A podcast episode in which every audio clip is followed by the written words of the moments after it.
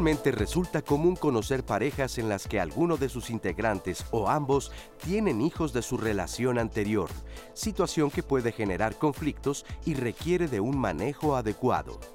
Los problemas pueden ir desde el rechazo de los niños o adolescentes hacia la nueva pareja y las normas básicas de convivencia hasta las conductas desafiantes.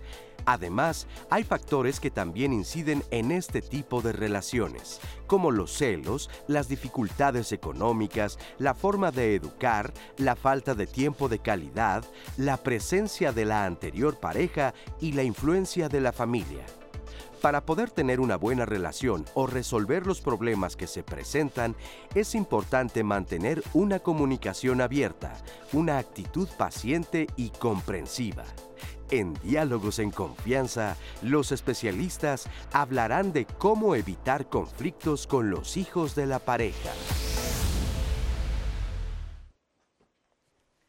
¿Qué tal amigos? ¿Cómo están? Yo soy Leticia Carvajal y los saludo con muchísimo, muchísimo gusto. Hoy martes, martes de familia, aquí vamos a tener un tema muy interesante. Gracias a todas las personas que se conectan con nosotros a través de Facebook y de todas nuestras redes y gracias a las que continúan porque ya habíamos comenzado con el Facebook Live. Muchas, muchas gracias. Vamos a comenzar con el tema cómo evitar conflictos con los hijos de mi pareja.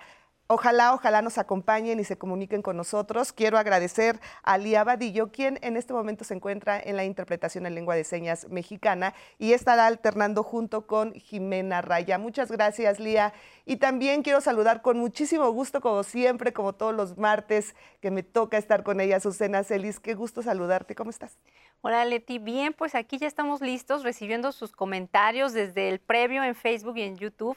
Ya recibimos varios de sus comentarios. Los invitamos a que nos hagan también preguntas. Van a estar aquí los especialistas para responder cualquier duda que ustedes tengan.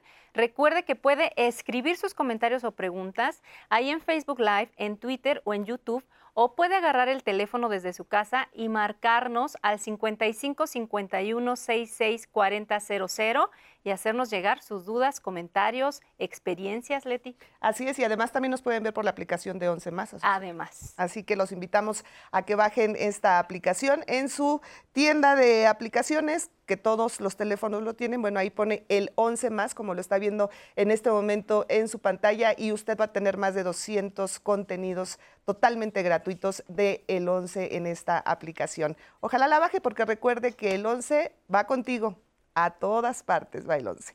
Bueno, pues quiero eh, presentar a nuestras invitadas y a nuestro invitado del día de hoy. Quiero comenzar con Diana Rico Norman. Ella es maestra en terapia familiar y doctora en psicología, docente y supervisora del Instituto de la Familia. Muchísimas, muchísimas gracias por estar aquí. Muchas gracias por la invitación. Gracias. También quiero darle la bienvenida a José Antonio González Flores. Él es terapeuta de pareja y psicólogo, dirige la Sociedad Mexicana de Psicología y Desarrollo Humano, máster en programación neurolingüística. ¿Cómo estás, José Antonio? Muy bien, gracias, contento de estar con ustedes. Muchísimas gracias. También le quiero agradecer y dar la bienvenida a Gabriela Giselle Montero Muñoz. Ella es licenciada en psicología, especialista en crianza positiva del Hospital Psiquiátrico Infantil Dr. Juan N. Navarro en el servicio de análisis conductual. Qué gusto volver a verte, Gabriel. Muchas gracias. Muchísimas gracias. Gracias por la invitación. Gracias, gracias por estar aquí a los tres. Quisiera comenzar preguntándoles, ¿los hijos de la pareja siempre son un problema? Porque así pareciera, ¿no? Se, muchas veces se tiene como ese estigma de que tiene hijos, va a ser un problema. En muchos casos son un problema, por eso se tiene esa idea, ¿no? De, ay, no, no, no te vayas a casar con alguien que ya tiene hijos. Es problema, es muy problemático, pero, pero realmente también hay muchos casos de éxito todo depende de qué es lo que hace la pareja, cómo, cómo se va a sentar y cómo van a acordar, cómo se van a poner de acuerdo. Eh, es un trabajo muy detallado y también que se va, eh, eh, día, con día se, van tomando decisiones y, va uno poniendo nuevas reglas. Yo, yo ahí agregaría que no son un problema. Los hijos como tal no son un problema. Más bien el problema lo hacemos los adultos, ¿no? En el sentido de no saber cómo abordar ciertas situaciones que se van dando a lo largo de este tipo de relación, ¿no? Eh, la capacidad de afrontar muchas situaciones, de acordar, de comunicar. Creo que ahí es donde se originan muchas de las dificultades. No es tanto que los hijos sean el problema. Aquí radica mucho en el adulto, cómo lo manejamos como adulto. ¿Cómo lo manejamos? Incluso en un momento dado, si antes ya había conflictos, si había problemas, pues obviamente va a seguir habiendo problemas y conflictos, nada más que más complejos. Pero si anteriormente había esa madurez, había acuerdos, había esa inteligencia emocional incluso en, la familia, bueno, cuando llega una nueva pareja y están en la misma línea, no tiene que ser eh, algo que sea un problema. Nada más que hay que hacer la diferencia. Conflictos son inevitables, pero los conflictos pueden ser muy productivos si los sabemos manejar, si llegamos a acuerdos. Efectivamente. Ahora, ¿cuáles son justo estos conflictos o problemas que, que pueden ser como los más comunes o que se viven o se ven mucho, por ejemplo, cuando van a terapia, eh, eh, entre la relación de pareja con los hijos? ¿Cuáles son los más comunes? Bueno, yo podría sintetizar en tres. Número uno, la autoridad, porque a veces la autoridad se la dan a los hijos. Entonces, no es que mi hijo no quiere, es que dijo esto, es que el otro hijo quiere aquello. Y entonces yo siempre les digo, a ver, vamos a mantener el orden aquí. ¿Y quién es la autoridad? No significa que tengan que ser autoritarios o, decir las cosas sin amor, nada más que las reglas las ponen y es la pareja. Y entonces en la pareja se tiene que hablar para esta autoridad tres cosas. ¿Cómo vamos a educar a nuestros hijos? Después en la parte de las finanzas, cómo nos vamos a organizar como familia, la parte financiera. Y número tres, las nuevas reglas como familia. A lo mejor antes hacían esto, a lo mejor tuvo anteriormente su dinámica familiar era esta, pero ahora, como nuevo acuerdo, nueva familia, ¿qué es? ¿Cómo son las nuevas reglas? ¿Cómo nos vamos a organizar? ¿Para qué? Finalmente es para tener experiencias en familia positivas, agradables. No hay que perder en cuenta cuál es la finalidad de la familia. Ahora, dentro de estos, estas reglas que podría ser o estos nuevos acuerdos, entra también el tema económico. Sí, por supuesto, en la parte económica, en cómo se va a organizar tanto el dinero en la, en la familia, incluso los, las habitaciones, ¿no? A veces hay que compartir, no sé, a veces les toca, no sé, los niños, las niñas o, los de una familia, pero ellos ya se ponen de acuerdo. Ya se ponen de acuerdo. Sí, hay, sobre todo cuando se hacen distinciones es cuando hay problemas, ¿no? Ah, no, es que sí, a sus hijos le paga, le paga y diversión y demás, y a los otros no. O eh, ese tipo de cosas, ¿no? O distinciones de, pues, de cariño, ¿no? También los hijos, pues, lo, lo resienten. Ahora, ¿la situación se complicará más cuando ambos tienen hijos o cuando uno solamente es el que tiene hijos y el otro no? ¿Cómo se complicará más la situación?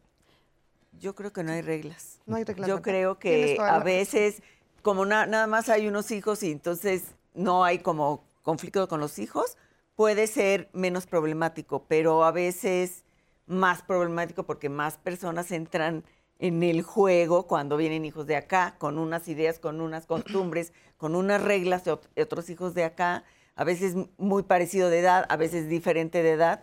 Creo que, que, no hay una regla. Sí, no hay como, bueno, sí coincido, no hay una regla, pero creo que sí eh, puede ser un poco más complicado a mi punto de vista. Ajá el que no haya hijos del otro lado, ¿no? Porque finalmente eh, el hecho de que una pareja tenga hijos y la otra parte tenga hijos es a lo mejor, no hablo de más sencillo, pero a lo pues mejor hay como más equilibrio en cuestión del manejo.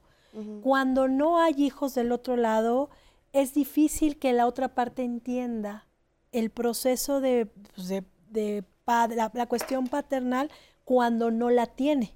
Efectivamente. Entonces ahí puede haber un poco más, más, choque. más, choque. Quiero invitarlos a ver esta entrevista que le realizamos a Ana Yuria del Río, psicóloga especialista en terapia de pareja. Y bueno, pues vamos a escuchar qué nos habla acerca de este tema. ¿Es difícil eh, aceptar a una pareja con hijos ajenos? Bueno, a mí me parece que es importante que tomemos en cuenta que cuando escuchamos una nueva familia reconstituida, de pronto escuchamos caos. Y no siempre va a ser de esta manera. Hay muy buenas experiencias de familias reconstituidas, entonces lo primero que tomar en cuenta es que no podemos generalizar como que realmente va a ser un conflicto terrible. Hay buenas experiencias. Y para estas buenas experiencias es importante y justamente lo que cuenta son las herramientas con las que cada, cada una de las partes de la nueva pareja trae ya de sí. Las que ha venido desarrollando, las que ha venido aprendiendo, llámese desde el autoconocimiento, la comunicación, la toma de decisiones, la negociación, por ejemplo. Son herramientas que cada una de las dos partes eh, pues le serviría mucho traer desarrolladas o desarrollarlas. Porque justamente algo que se necesita en una pareja eh, con hijos o en una familia reconstituida es muchísima paciencia. Es mucha paciencia, es poder ver al otro, entender al otro, mucha empatía, porque es un proceso. Hay una serie de habilidades que se llaman habilidades para la vida. De hecho, las manejan desde la OMS y las manejan diferentes enfoques. Estas habilidades son, como les mencionaba, autoconocimiento, negociación, toma de decisiones, comunicación asertiva, gestión de emociones, manejo no violento de conflictos. Otra de las herramientas es la organización y la planeación, por ejemplo. Y eso es algo que se tiene que tener muy en cuenta a la hora de reconstruir una nueva familia, las normas y las reglas de esta nueva casa, porque no son las mismas que teníamos en la familia anterior, por ejemplo, ¿no? Si las dos partes tienen hijos, por ejemplo, se hace un poquito más difícil, ¿no? Porque generalmente, pues están las exparejas. Y las exparejas intervienen, ¿no?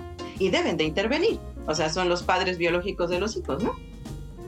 En este sentido, tenemos que las parejas van a intervenir en la educación, van a intervenir en la economía de los hijos, van a intervenir en los permisos tal vez, en las salidas tal vez, en muchas cosas van a intervenir.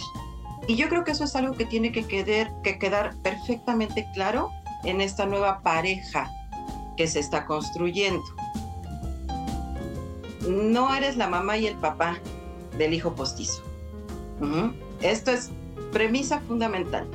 No eres y nunca vas a ser la mamá y el papá. Es más, algunos hijos tienen totalmente cubierto este papel con sus padres biológicos o sus madres biológicas. No necesitan un nuevo padre o una nueva madre. Muchos la tienen nula. Muchos no hay figura. Y entonces ahí sí interviene totalmente de lleno esta nueva pareja, posiblemente. Pero algo que tiene que quedar bien claro en la pareja es hasta dónde y cómo vas a participar en la crianza de mis hijos. O en la crianza de tus hijos, cómo participar ello. Pues sí, justamente son estos acuerdos de los que hemos estado hablando. Gracias a Ana Yuria por esta entrevista. Más adelante le vamos a tener la segunda parte, ya verá qué cosas tan interesantes nos dice. Bueno, ¿cuánto tiempo se, cuando tú ya piensas vivir con tu pareja en este, eh, que, que tiene hijos, ya sea uno o ambos, ¿cuánto tiempo se llevará adaptarse? O sea, yo entiendo que no son reglas y que no todo está escrito, pero sí tiene que haber un tiempo de, conocerse más, de entenderse más, porque pues no es lo mismo ser novio que ya ser pareja y compartir absolutamente todo juntos. Claro. Aquí yo creo que son dos aspectos los importantes. Uno, el cuantitativo, el tiempo, y otro, el cualitativo. Me voy primero por el cualitativo. El criterio es que ya no hay cosas inconclusas, es decir, a veces no se ha cerrado un duelo, no se ha cerrado eh, el manejo de ciertas situaciones con la expareja o sigo yo con una inmadurez emocional que no he podido resolver. Entonces, primero tengo que resolver eso, tanto en lo personal como con los hijos, en las normas de convivencia. Y luego, en la parte cuantitativa, después de darme ese tiempo de duelo y tengo una nueva pareja, pues no es así que la presente luego, luego sino que veo que realmente va bien, que hay acuerdos, es decir, que voy conociendo a mi pareja y que veo que tenemos ese propósito o proyecto de vida en común lo hablamos y dice, oye, sí, me gustaría conocer a tus hijos, me gustaría eh, empezar a convivir. Y se va dando esa convivencia, pero de a poquito. No es de que, ah, miren, ya les presento a mi nueva pareja, vamos a vivir juntos, no, sino se va dando poco a poco esa convivencia. En, en, términos, eh, digamos, estándar, en, eh, estadísticos, dos a tres años es como que lo mínimo para poder empezar a, a pensar en ese proyecto ya de estar viviendo en pareja. Menos no se alcanza a, conocer muy bien todavía la pareja o hay cierta inestabilidad. Dos a tres años. Bueno, pues eso es, una buena medición también porque A veces estás en el proceso de enamoramiento y piensas que todo lo vas a solucionar con amor, paciencia y que todo se va a poder con amor y eso, digo, sí es muy importante, absolutamente, pero... Si dicen que no debe uno tomar decisiones cuando está uno muy enojado o muy triste o muy feliz. O, muy enamorado. o muy enamorado, efectivamente. Ahí sí, ¿no? Que cuando estás enamorado, pues todo, lo ves. Hacemos, eh, hacemos una pausa y regresamos. Regresamos en un momento.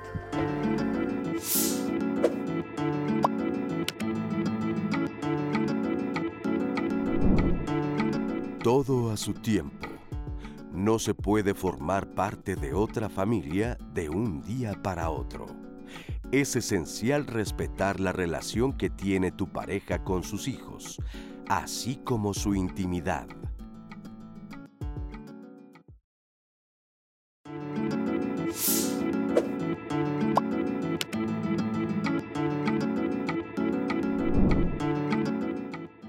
La relación con alguien que ya tiene hijos puede ser compleja.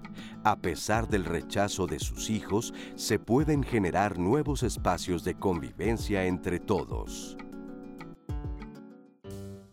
Al preguntar en nuestras redes sociales, ¿consideras que se puede dar una relación con una persona que ya tiene hijos? Estas fueron algunas de las respuestas que recibimos. Alejandra Quitero, Sí, solo que hay que respetar el tiempo de quien es papá o mamá. Liscat.coco. Sí se puede, solo que tengan claro que jamás van a ser prioridad de la pareja y eso puede traer problemas. Mirnix Paz. De poder se puede, si te quieres hacer la vida de cuadritos con chamacos ajenos, a menos que tú también tengas y ya comprendes mejor al otro. José Neftalí Castro Pérez. Sí, yo tengo una hija que ama a mi esposa aunque no viva con nosotros, además de dos varones. Liliana García, sí se puede con la madurez y responsabilidad de ambas partes que se necesita para estar en ese tipo de relación. Ricardo Rich, si el enamoramiento incluye a esos hijos y si se tiene en cuenta que ellos son prioridad antes que tú y puedes vivir con ello sin que te ofenda, Claro que sí. Lucía Villarreal. Sí se puede, pero es difícil, y más con los hijos de hoy que son los que deciden y planean la vida de los padres. Yo mejor me abstengo. Aide Guerena, sí se puede, pero si te toca una pareja celosa, empiezan los problemas, porque el papá de los niños siempre va a querer verlos. Patricia Delgado López, sí, pero a veces resulta complicado por las formas de educar de cada uno. Eso afecta y provoca conflicto en la pareja. Lo digo desde mi experiencia. Muchas gracias a la audiencia que participó en esta pregunta en días anteriores. Nos sirve mucho para ejemplificar aquí el caso o los casos de los que estamos hablando. Oigan, y los quiero invitar también a que mañana vean el programa. Mañana, miércoles 26 de julio, el programa es ¿Sabes qué son las tecnopatías? ¿Tú sabes qué son las tecnopatías, Leti? No sé qué son. Pues resulta que a raíz de las tecnologías, hay tecnopatías, es como la persona que no puede estar sin preguntarle a Google cosas y ya no se aprende las cosas de memoria. Ah, Ese es un ejemplo, como dependientes de la tecnología. Ah, okay. Entonces, bueno, pues véalo mañana porque también seguramente si usted es papá y tiene hijos y se la pasan en el celular o por tareas en la compu, puede ver qué tecnopatías ya pueden tener sus hijos y en dónde los pueden llevar a diagnosticarlas y cómo les pueden ayudar. Acompáñenos mañana también en el programa. Y bueno, ahorita continuando con nuestro tema, em, tenemos aquí más comentarios en, en Facebook. Los vamos a leer. Ofelia Acevedo nos dice, ¿qué tips hay para cuando un hijo tiene una discapacidad? ¿Cómo se puede dar a esta nueva dinámica entrando a una nueva relación de familia? Ahorita los vamos a contestar, los vamos a ir leyendo. Tenemos otro comentario. Glory Marzán dice, la convivencia para presentar a tus hijos con la nueva pareja es poco a poco, porque el problema, en mi caso, no aguantan, como no los presento a mi familia, se enojan y se van. Muchas gracias por compartirnos. Eh, tenemos otro comentario, este comentario está un poco fuerte, es anónimo. Dice, mi pareja tuvo dos hijos antes de mi matrimonio. Ellos vivieron con su mamá, pero ambos en situaciones problemáticas. En su casa vivieron con nosotros un tiempo en diferentes momentos. Nosotros tenemos una hija y mi marido la quiere mucho. En el periodo que convivieron con nosotros, tuvieron un conflicto, los hijos, y fue una situación horrible. Ellos le reclamaban a mi hija que a ella la querían mucho y eh, sabían cuánto la querían, así que uno de ellos amenazó con dañarla, matarla a mi hija. Fue lo peor para mí y a partir de eso no me es grato compartir con ellos. Sí lo intenté, pero verlos a mí me toca fibras pues muy sensibles. Ahora él me dice que ya lo supere, pero yo no quiero ni puedo convivir con ellos. ¿Qué puedo hacer? Muchas gracias también por este comentario. Ahorita lo van a retomar los especialistas. Em, y tenemos por acá otro comentario. Dice, mi pareja tiene una hija, tenemos una relación de más de cinco años y nos llevamos muy bien. La niña que actualmente tiene 10 años, mi estrategia ha sido no querer suplantar al papá. Yo le digo a la niña que somos amigos y eso me ha funcionado muy bien. Saludos y felicidades por el programa. Muchas gracias. Pues así los comentarios. Muchísimas gracias. Gracias a todas las personas. Gracias a su por leerlos. Bueno, ¿qué pasa cuando se tiene una discapacidad, como era la pregunta que nos, que nos mandaron? Al parecer el niño es el que tiene una discapacidad y entonces ella pregunta cómo lo integramos o cómo lo integro a la nueva relación. Claro, es muy importante hablarlo, obviamente, decir, oye, mira, yo tengo un hijo con estas características. Seguramente la pareja, si no conoce bien de esta discapacidad, no, sabemos cuál, entonces tiene que aprender. La pareja dice, mira, se trata de esto y la mejor forma para tratar al niño o la niña es esta. Entonces él tiene que aprender cómo, tratar con esa discapacidad a, este hijo de la pareja. Obviamente aquí se requiere mucha inteligencia emocional para ser muy empático con, el niño o la, niña y a la vez el compromiso de querer ayudar. Pero hay que prepararse, no es nada más, ah, pues sí, tengo la, buena actitud y, lo quiero hacer de la mejor manera, sí, pero también tengo que aprender cómo lo hago. Y, hay que prepararse en, estudiar, en ir a grupos, en ver cómo, cómo se hace y también en la experiencia, ¿no? Porque cada persona es única y entonces es este hijo o hija, cómo es el manejo, cómo, cómo va lo cotidiano, pues esto es una cosa muy nueva y, y, sí, como bien dices, ¿no? Hay que, hay que aprender y prepararse. Claro. Sí, mira, eh, complementando a lo que comentan, eh, por ejemplo, en el hospital, obviamente se, presta mucho a este tipo de casos. Eh, ahí, eh, bueno, es todavía un caso mucho más complejo, ¿no? Porque viene un doble manejo. O sea, no nada más es la integración de la familia, sino el manejo del duelo por la misma condición del hijo. Entonces, ahí, ahí lo que se hace es definitivamente mandar a la familia a terapia. Obviamente primero es como hacerle saber a la, a la pareja, ¿verdad? ¿Qué, tan, qué realmente qué tanto quiere entrar a, este manejo? Porque bueno, tampoco es que uno pueda obligar a la otra parte a entrar. Si la, la pareja está en la convicción de decir, sí, me interesa, quiero apoyar, quiero estar, entonces se empieza a incluir a esa pareja a lo que son los procesos terapéuticos del menor a las consultas médicas, mm. a, brindar información acerca de los padecimientos y se tiene que meter a definitivamente mandar a terapia de pareja. ¿Por qué? Porque aquí se juegan, se están jugando muchos, muchos factores al mismo tiempo. Duelo, no nada más de, la, de, la, pareja biológica que a lo mejor no está, sino inclusive el duelo, como hablábamos, de la misma condición de mi hijo y la integración de un nuevo miembro a la familia que, también tiene que saber hasta dónde va a poder intervenir y hasta dónde no. Entonces, en ese tipo de casos no solo es como vamos a hablar, sino aquí ya implica un manejo a mi punto de vista ya de tipo profesional. Ok, hay y, que... Y se acepta el reto, ¿no? Y Exacto, y que se quede aceptar el Exactamente. por supuesto. También les queremos recordar que los datos de nuestros especialistas, de nuestras especialistas, van a estar en redes sociales por si quieren contactarlas, contactarlo.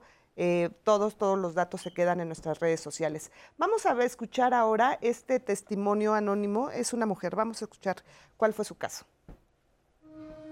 Tengo un hijo de 20 años actualmente está en la universidad. Yo me casé a los, hace 23 años con el papá de mi hijo, pero tuvimos problemas y me divorcié. Y cuando mi hijo tenía 11 años, yo volví a hacer mi vida con una persona que tenía dos hijos. Y pues sus hijos de él tenían 10 y 8 años. Pues al principio era fácil porque los dos educábamos a nuestros hijos iguales. Los dos teníamos un buen empleo y nunca nos faltó dinero en casa. Todo se nos empezó a complicar cuando nuestros hijos entraron a la universidad. Cabe mencionar que yo perdí mi empleo y esto hizo que nuestra familia cambiara un poco. Yo empecé a ver que mi esposo le daba más a sus hijos que al mío. Incluso sus hijos de él iban a escuelas de pagas y el mío no. Yo le reclamaba, pero él me decía que mi hijo no iba a aprovechar el estudio, que para qué pagaba. La verdad esto sí me molestó y empezamos a tener muchos problemas. Yo le decía que cuando yo tenía dinero nunca hice distinción la verdad los tres hijos sí se como hermanos. Nunca han tenido problemas, se llevan bien, conviven. Incluso la gente que no lo conoce siempre se dice que son hermanos. El único que hace diferencia en esto es mi esposo. Yo no entiendo por qué yo sí logré querer a sus hijos y él no ha podido querer al mío. Con el tiempo he pensado que fue un error haber me casado con una persona con dos hijos. Bueno, pues muchísimas gracias. Gracias por este testimonio que también pues nos deja mucho, mucho que pensar. En este caso escuchábamos como ella comentaba que eh, los problemas se vinieron cuando entraron a la universidad por el tema económico y porque sí se hizo esta distinción de las escuelas entre los dos hijos de él y el hijo de ella. Eh, ¿Es más complicado cuando crecen por estos temas económicos? Sí, bueno, es más complejo, sí. Sin embargo, como hemos comentado aquí, va a depender mucho los acuerdos a los que llegaron primero como pareja y después, obviamente, los hijos van creciendo, las etapas son diferentes y se habla. Si el problema fuera económico, oye, mira, este es el presupuesto que hay. Finalmente, lo que queremos es la educación de nuestros hijos. Y hay, medios, puede ser la privada, puede ser eh, pública, cómo nos organizamos. Lo importante es que exista equidad. Una cosa es que voy a no puedo tratar a todos igual por las edades, por las circunstancias que sean, pero sí con equidad. Es decir, es, eh, eh, o sea, no vamos a discriminar a nadie o no vamos a, hacer menos a nadie. Pero en este caso aquí ella se siente en desventaja porque se quedó sin trabajo, entonces ya ahora él es el que trabaja y él es el que decide. Pero, pues, pero eso se habla. Se, se, habla, pero hay diferencias muy patentes, ¿no? Eh, uno es escuela pública y otro es privada. Ahí hay una diferencia muy grande. ¿No? O, diferencia de tratos, de, por ejemplo, permisos, como son diferentes edades, pues ahí, pues hablarlo, ¿no? Todo se debe hablar, como, como dices, ¿no? Pero, pero sí la, la pareja y los hijos resienten estas diferencias tan marcadas. Así es. Además, ellos entre ellos se llevan muy bien porque Qué, qué, padre, qué bonito lo que escuchamos de este, ellos siempre dicen que son hermanos a las personas que no, no saben la situación. O sea, entre ellos la relación es buena, la que, el que hace la diferencia aquí en este caso es la pareja. Y bueno, también tomando un poquito esto, eh, tiene que ver la historia, ¿no? Las creencias, porque aquí también es un, un, factor que influye mucho en este tipo de situaciones, ¿no? ¿Qué creencias puedes tener tú, por ejemplo, en este caso, ¿no? Respecto a la educación, de eh, la cuestión académica puede haber inclusive hasta la diferencia en el esquema de que a lo mejor yo prefiero privado, tú prefieres público y entonces eh, si yo prefiero público, entonces este o yo prefiero privado y tú público, entonces empezamos a hacer las distinciones. O sea, todo tiene que ver con un como decían, la comunicación entre la pareja, pero no podemos perder de vista las historias y las creencias y la educación de cada uno de estos miembros. Y, con esa equidad. Ahora, en un momento dado, ya que se llegan a los acuerdos, él tiene la libertad de decir sí a ese acuerdo o no. Yo le voy a dar preferencia a mis hijos y está en toda su libertad. Y está en toda la libertad de decir acepto esto o, no lo acepto. A mí no me Y se acabó. Pues sí. Vamos a ver ahora la segunda parte de la entrevista con la psicóloga Ana Yuria del Río. Vamos a escuchar qué nos dijo. Creo que en la gran mayoría las experiencias anteriores son traumáticas, ¿no? Por algo nos separamos también. Entonces no pudimos llegar a acuerdos, no queríamos lo mismo, hubo infidelidades, bueno, una serie de cosas.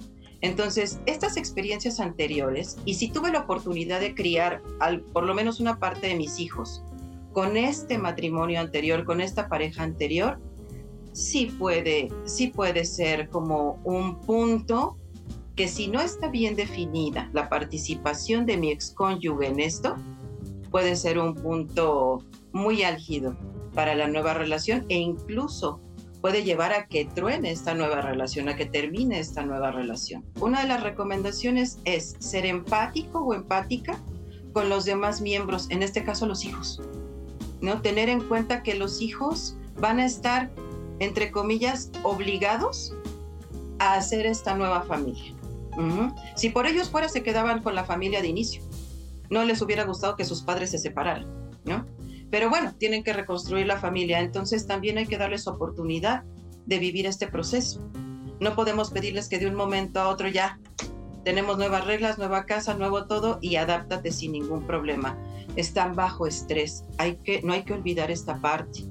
Y muchas veces los hijos pueden hacer muchas cosas para separar y disolver a esta nueva familia, a esta nueva pareja. Pero no olvidemos que detrás de todas estas estrategias y artilugios que utilizan, hay sufrimiento. O sea, hay tensión, hay estrés. Esto no es lo que yo quería. Entonces, eso es algo que tomar en cuenta, ¿no? Eh, que mis hijos, bueno, pues están en otro, en otro, en otra tónica y que yo tengo que hacer cosas para irlos metiendo en esta nueva dinámica que incluso yo estoy creando apenas, que mi pareja y yo apenas estamos formando. La expareja es otro de los puntos. ¿Cómo se va a llevar mi hijo con esta nueva pareja cuando a lo mejor siente que está traicionando a su mamá o a su papá?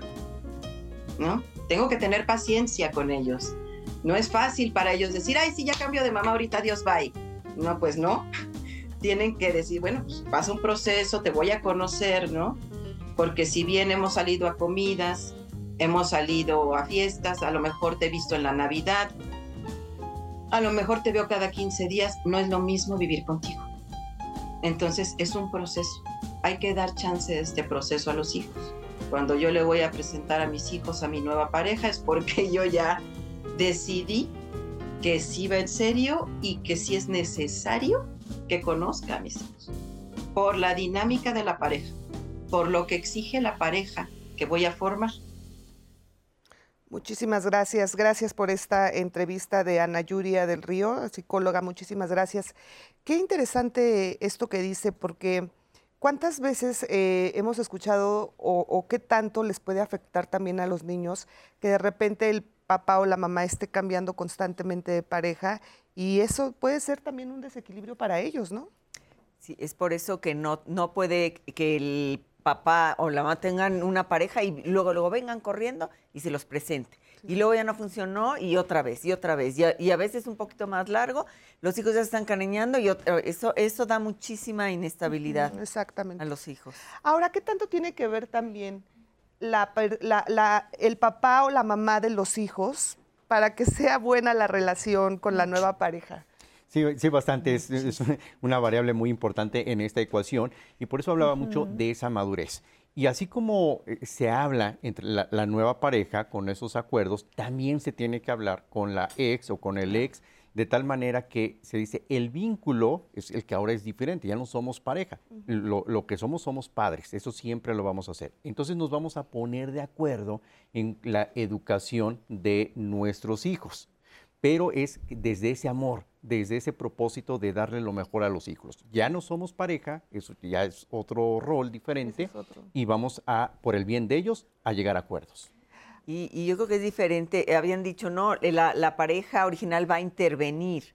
Una cosa es intervenir y otra cosa es, ser entrometida, ¿no? Una intromisión, ahí hay problemas, porque se mete, aconseja al hijo, hay veces que escuchas al hijo y dices, ¿Y de quién son esas palabras? Sí. Son de la mamá. Que está eh, diciéndole porque, porque está enojada que ya el, el, su ex esposo tiene pareja. Así es. Y luego cuando crecen los hijos, yo he escuchado en muchas ocasiones en casos distintos, cuando dicen ya va a cumplir 18 años y ella ya va o él ya va a tener su propia su propio pensamiento, sus, sus, propias ideas, porque ahorita pues sí se está dejando llevar mucho o por la mamá o por el papá. Y ahí creo que no se es consciente de que el único perjudicado es el hijo o la Así hija. es. Sí, y por eso incluso el, el papá o la mamá eh, que, que ve esta situación debe de poner un límite. Y da lo mismo también cuando se mete los papás, o sea, bueno, Los los, abuelos. abuelos de, de- de los Otro niños que igual empiezan a intervenir y esto. Quien debe de poner el límite es, por eso dije, ¿quién es la autoridad? Aquí la autoridad de esta familia soy yo. Y a mí me corresponde pon- poner un límite, un alto a quien esté interviniendo de una forma que no es la adecuada. Efectivamente. Azul, ¿tenemos? Tenemos comentarios. Este, por ejemplo, aquí una mujer nos dice, yo me casé con mi esposo viudo con cinco hijos hace 34 años. Conmigo tenemos tres hijos, ahora tenemos 15 nietos y dos bisnietos. El éxito de nuestro matrimonio y relaciones familiares ha sido el respeto, la comunicación y el amor. Tratarlos, apoyarlos, amarlos a todos por igual, sobre todo siempre tomados de la mano de Dios. Muchas gracias por su comentario. Tenemos otro comentario de otra mujer, nos dice, integrar a los hijos propios con una nueva pareja es tarea de todos los días. Se debe afianzar el lazo de respeto y comunicación. Tenemos otro comentario de una chica, dice, en mi experiencia me ha sido muy bien, me ha ido muy bien, yo no tengo hijos aún. Él desde el inicio me comentó que tenía una pequeña y ahora ya que vivimos juntos, la niña está con nosotros tres o cuatro veces por semana y lo que resta con su mamá. Algo que me enamora de él es que es un papá responsable, un papá presente, nos ha ido bien, debe de haber mucha madurez, responsabilidad, compromiso y amor. La niña es un amor, yo la quiero mucho y ella a mí hemos sabido generar un buen ambiente familiar. Qué padre. Pues muchas, Muchas felicidades, felicidades, ¿verdad? Porque suena que, que se llevan muy bien. Tenemos una pregunta, está, bueno, a lo mejor solo es comentario. Este, nos dicen que, que cómo podría influir el caso de cómo se ven los estereotipos en el cine, de cómo se llevan de mal las parejas, de los hijos con los otros y ¿no? es un buen comentario porque sí, el análisis de contenidos en medios es eh, importante también, ¿no? Cómo las películas influyen al interior del hogar ves en tu casita una película donde todo el mundo se está agarrando la greña, crees que eso es normal. Y Claro. los estereotipos. Que... Pero nuevamente ahí, ¿quién es la autoridad? Si yo le doy la autoridad de educación a la televisión, pues entonces le delegué completamente a ellos. Si yo soy el papá, entonces yo hablo con ellos. Oigan, miren, eh, ¿qué opinan de esta película? Entonces los hago participar. A ver, ¿qué harían ustedes de diferente? ¿Qué estuvo mal? ¿Qué, oye, ¿cómo ven nuestra dinámica familiar? Para que no caigamos en esto. ¿Cómo lo evitamos? Es decir, ahí favorecemos incluso, la, hasta sirve de estudio la, la película para poder interactuar y mejorar la dinámica familiar. Y es que hay, en realidad, eh, perdón, la- la- hay muchas creencias alrededor, ¿no? La madrastra, pues es la mala. Claro. Y en los cuentos, y en las películas de, de niños, Hasta ¿no? así Y en se llaman las de adultos, telenovelas, ¿no? ¿no? Y, Se le da un papel, un rol negativo, pero, ¿no? pero el chiste es, pues, separarse de estos estereotipos y ver qué puedo yo hacer diferente, cómo puedo acordar, cómo puedo poner reglas, cómo puedo conocer a los hijos y tener y pues poner las bases para que haya un cariño, ¿no? Como es, estos testimonios que hablan de que qué, bon- qué, qué bonito, pues También. da mucho gusto, ¿no? Claro. Escucharlos. Claro. Bueno, ah, yo también, bueno, esto de los estereotipos de las películas, bueno, aquí estamos hablando de un rol negativo o aversivo, ¿no? Pero también tenemos que manejar los estereotipos de perfección que tampoco existen, claro. ¿no? Que también hay películas que muestran que, como Walt Disney, ¿no? Que todo es lindo, que todo, ¿no? Ah, Exactamente. Y, y cuando la realidad es que tampoco es así, ¿no? Y pues sí, ya hay que dejar también es- eso de madrastra, ya Ay, ¿no? sí. escuchas esa palabra y ya es así, terror absoluto. connotación ¿no? negativa, ¿no? Que se le da. Exactamente, entonces ahí también hay que tener mucho cuidado con eh, usar este tipo de palabras que de verdad resultan ser muy fuertes cuando muchas veces no es necesariamente. Vamos a hacer una muy breve pausa y regresamos con más aquí en Diálogos en Confianza.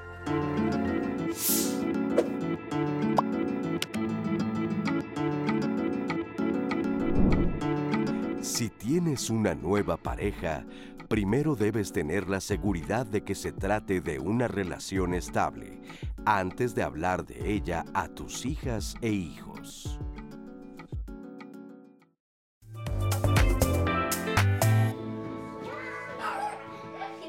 Muchas veces se tiene como ese estigma de que tiene hijos, va a ser un problema. En muchos casos son un problema, por eso sí tiene esa idea, ¿no? De, ay, no, no, no te vayas a casar con alguien que ya tiene hijos. También hay muchos casos de éxito. Todo depende de qué es lo que hace la pareja, cómo, cómo se va a sentar y cómo van a acordar, cómo se van a poner de acuerdo. Los hijos como tal no son un problema, más bien el problema lo hacemos los adultos. No saber cómo abordar ciertas situaciones que se van dando a lo largo de este tipo de relación. La capacidad de afrontar muchas situaciones, de acordar, de comunicar. Creo que ahí es donde se originan muchas de las dificultades. Conflictos son inevitables, pero los conflictos pueden ser muy productivos si los sabemos manejar, si llegamos a acuerdos. ¿Cuáles son los más comunes? Bueno, yo podría sintetizar en tres. Número uno, la autoridad, porque a veces la autoridad se la dan a los hijos. En la pareja se tiene que hablar para esta autoridad tres cosas. ¿Cómo vamos a educar a nuestros hijos? En la parte de las finanzas, cómo nos vamos a organizar como familia, la parte financiera. Y número tres, las nuevas reglas como familia. Cuando se hacen distinciones es cuando hay problemas, ¿no? Ah, no, es que si a sus hijos le paga, le paga y diversión y demás, y a los otros no. Voy conociendo a mi pareja y que veo que tenemos ese propósito o proyecto de vida en común, lo hablamos y dice, oye, sí, me gustaría conocer a tus hijos, me gustaría eh, empezar a convivir. Prepararse en, en, estudiar, en ir a grupos, en ver cómo, cómo se hace y también en la experiencia, ¿no? Porque cada persona es única. Lo importante es que exista equidad. Una cosa es que voy a no puedo tratar a todos igual por las edades, por las circunstancias que sean, pero sí con equidad. O sea, no vamos a discriminar a nadie o no vamos a hacer menos a nadie.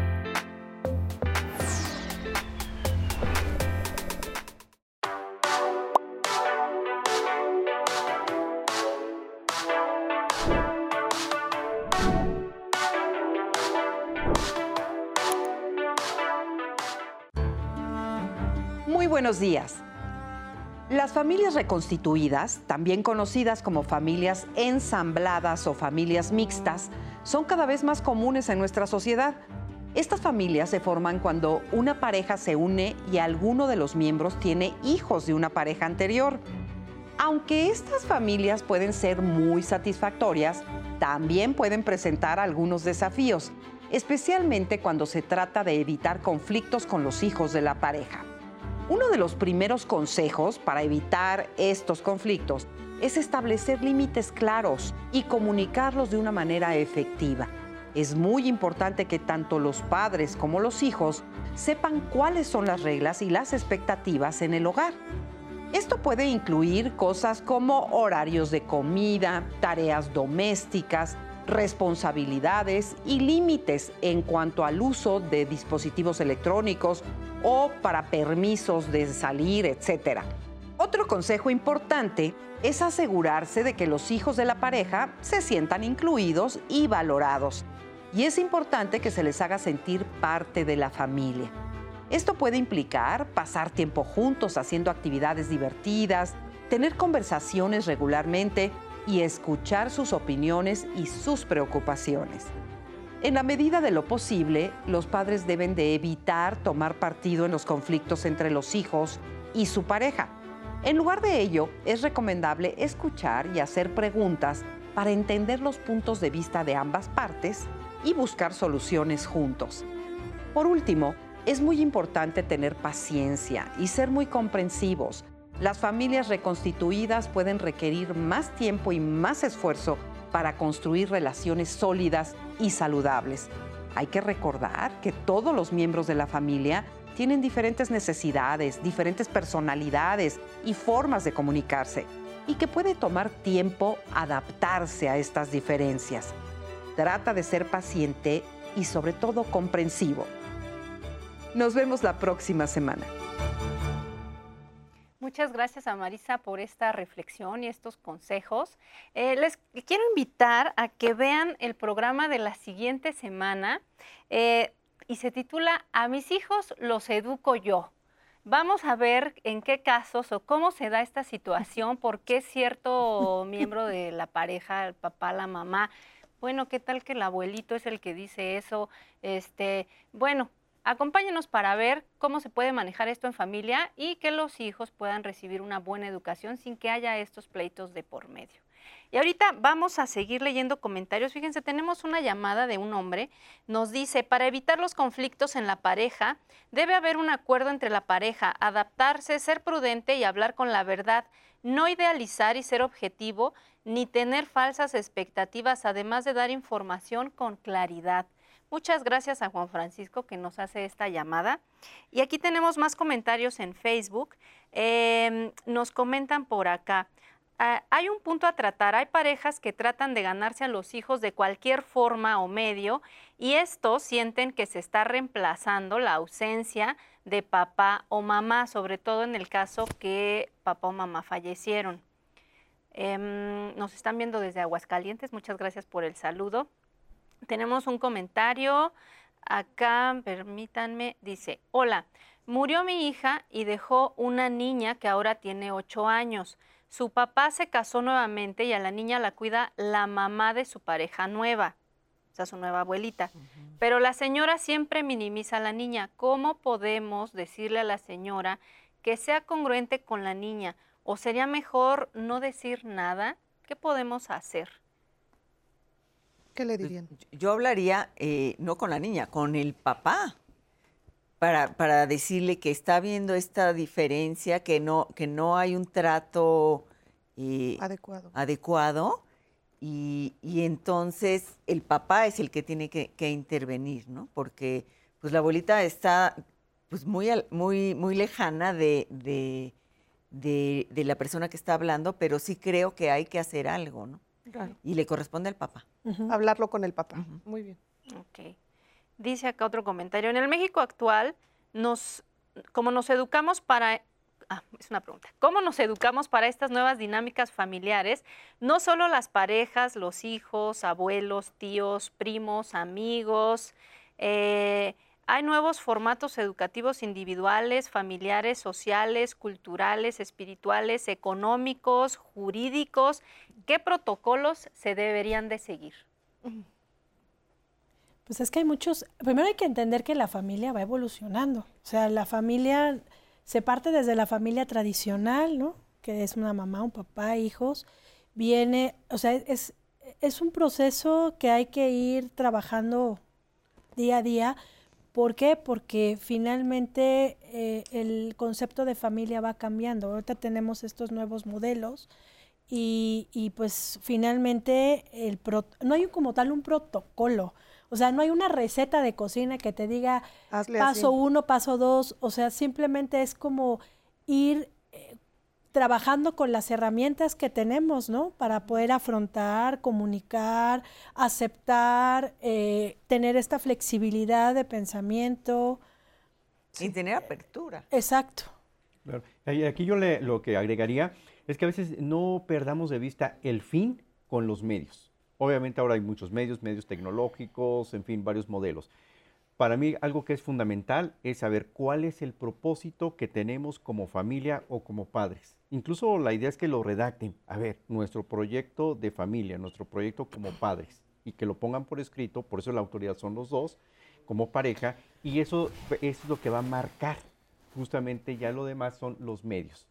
Pero esa es la clave. Si, de, si ellos dicen, mira, lo que vamos a procurar es el bienestar de nuestros hijos, de la familia, una sana convivencia y además fomentar experiencias que nos hagan crecer, entonces todas las decisiones van a estar alineadas a ello. A ver, este programa o esta tecnología está alineada a nuestro propósito como familia. Si es sí, está bien, va en congruencia. Si es no, se desecha.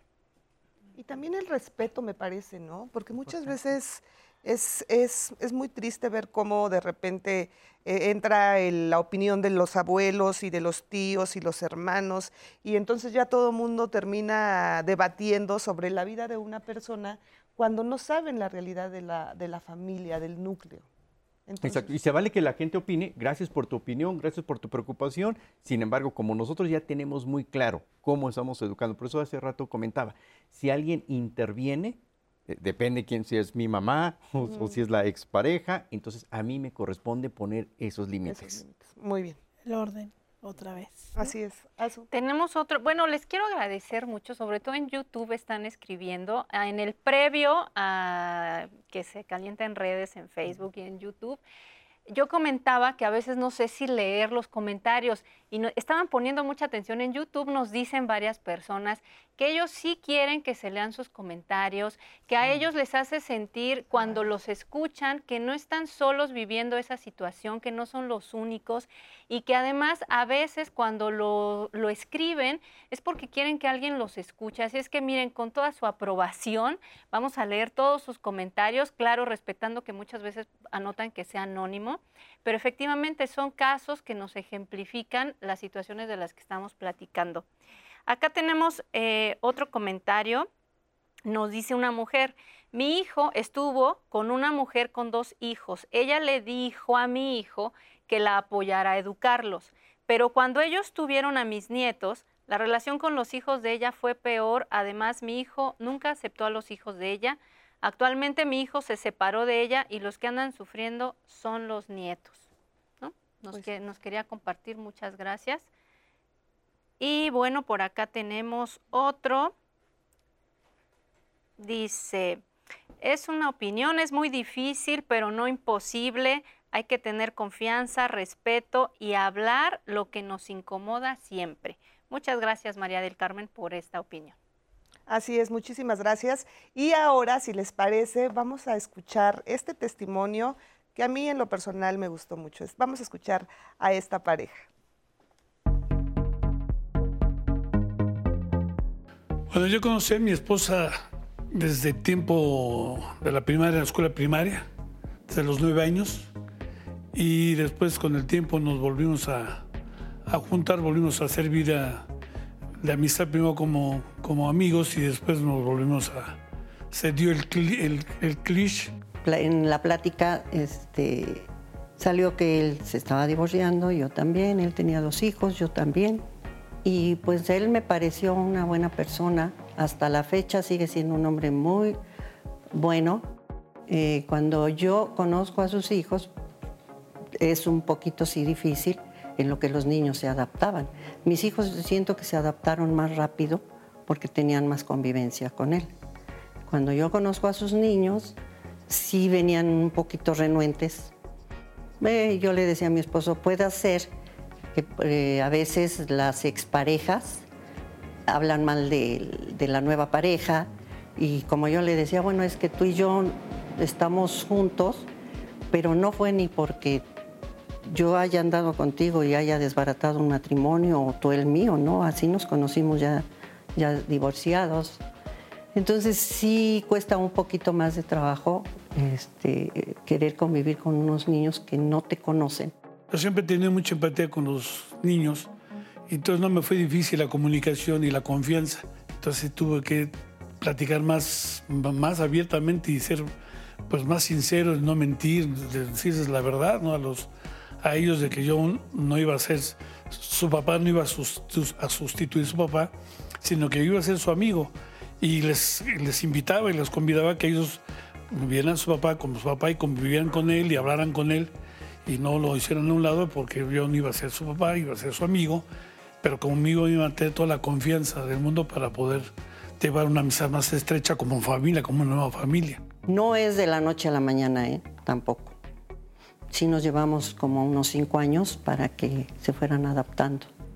Pues sí, a pesar de esas adversidades, pues ya tenemos 30 años de, de estar juntos, de estar casados y de hacer una vida en común con los cuatro hijos, los cuales hemos, hemos convivido todo el tiempo, desde que nos juntamos. Mi esposo, él ya tiene tres nietos, dos niñas y un niño, yo todavía no, no tengo nietos, pero yo los veo a, sus nietos de él como si fueran míos también. Entonces, yo lo que les digo es que hay que darles mucho amor a los niños, mucha paciencia y sobre todo mucha comunicación. Muchísimas gracias, gracias a Augusto y a Marisela por este testimonio. Qué bonito ejemplo, ¿verdad? Este es un claro ejemplo de que sí se puede, de que no es fácil, como ellos mismos lo mencionan. Nos llevaron cinco años en poder adaptarnos, pero al final se logró y se ven una familia espectacular. Muchas felicidades. ¿Qué sucede cuando entran ya... Em, cuando ya te ofendes entre los hijos y, los que, y la pareja, por ejemplo, luego hemos escuchado de, ay, es que tiene un hijo insoportable, es que no lo aguanto. Ya cuando, cuando, cuando es una situación así, ya lo mejor es terminar, ¿no es así? ¿O cómo, Depende también en dónde se exprese, ¿no? Porque si, está en terapia y dice, oye, me pasa esto, ok, bueno, vamos a ver qué es lo que sucede contigo. Pero cuando ya se manifiesta hacia los hijos y no se sabe manejar, por eso yo mencionaba mucho, conflictos siempre va a haber. Aquí lo importante es cómo lo voy a manejar. Para mí la mejor herramienta es la inteligencia emocional. A ver, ¿qué es mío? ¿Qué me corresponde a mí que no he podido trabajar? Eh, y cómo puedo regular esto. Y luego la empatía. Trato de entender, de comprender ya sea al hijo o a, la familia, de tal manera que yo pueda autorregularme, pero siempre teniendo nuestro norte, es ese proyecto que tenemos como familia. El objetivo. El objetivo. Y terapia, ¿no es así? Y también se vale, ¿no? Que en algún momento a lo mejor la, la pareja diga, ¿sabes qué?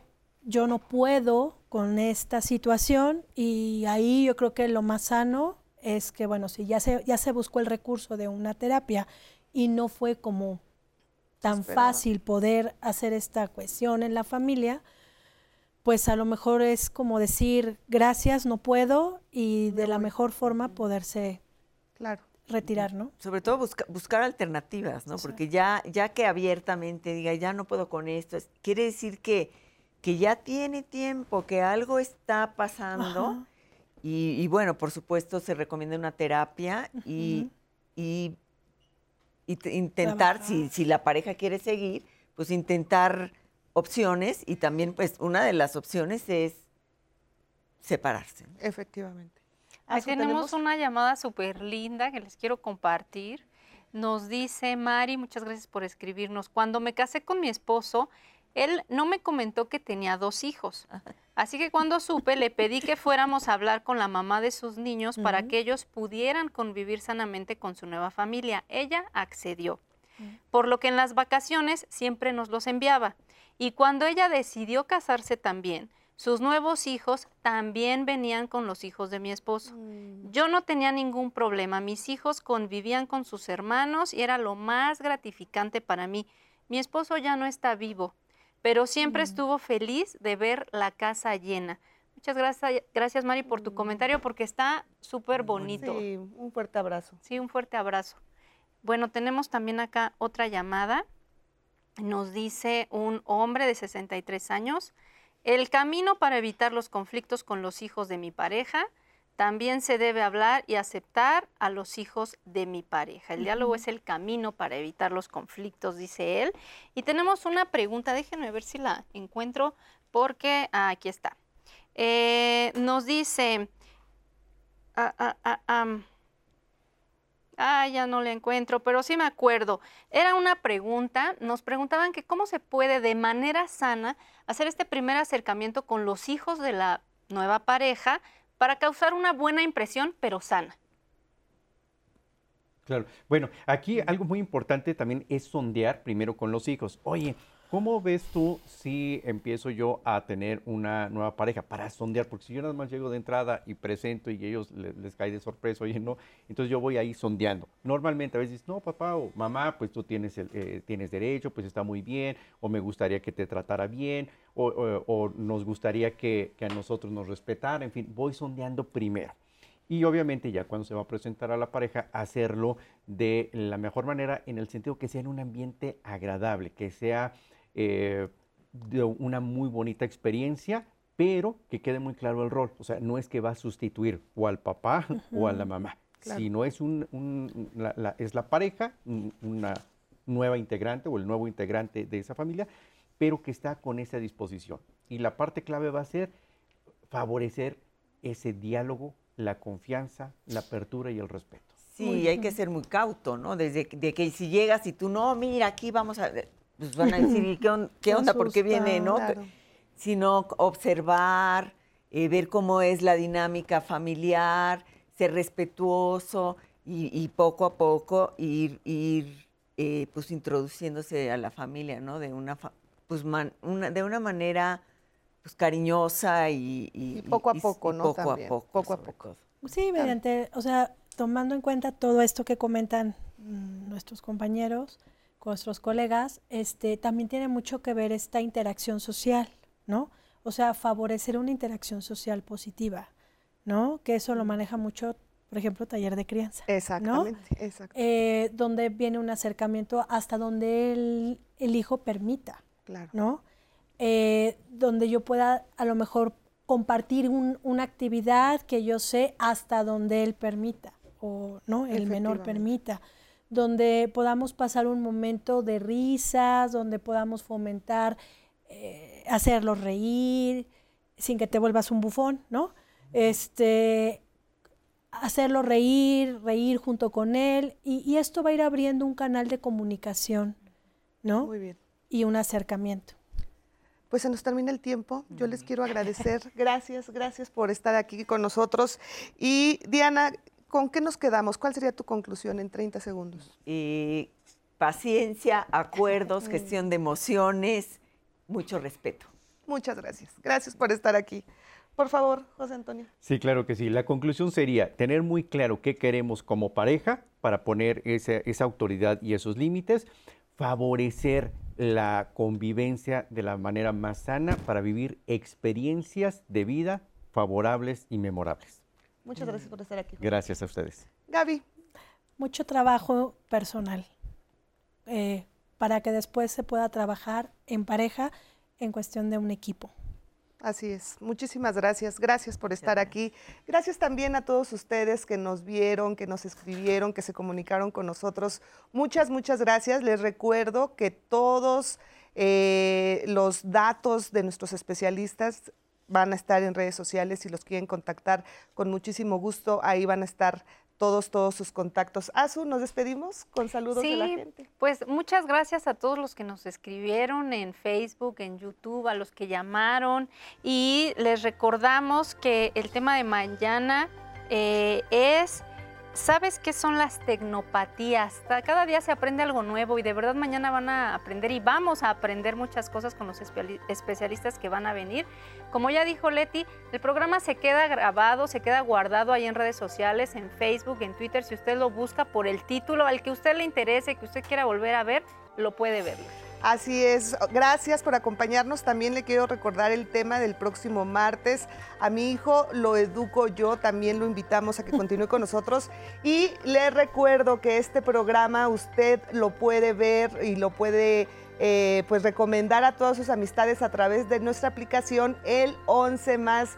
De verdad les recomiendo baje mucho esta aplicación porque va a encontrar todos los contenidos, por supuesto, todos los programas de diálogos en confianza. Muchísimas gracias por acompañarnos. Lo invitamos a que continúe con nosotros en la señal del 11. Gracias.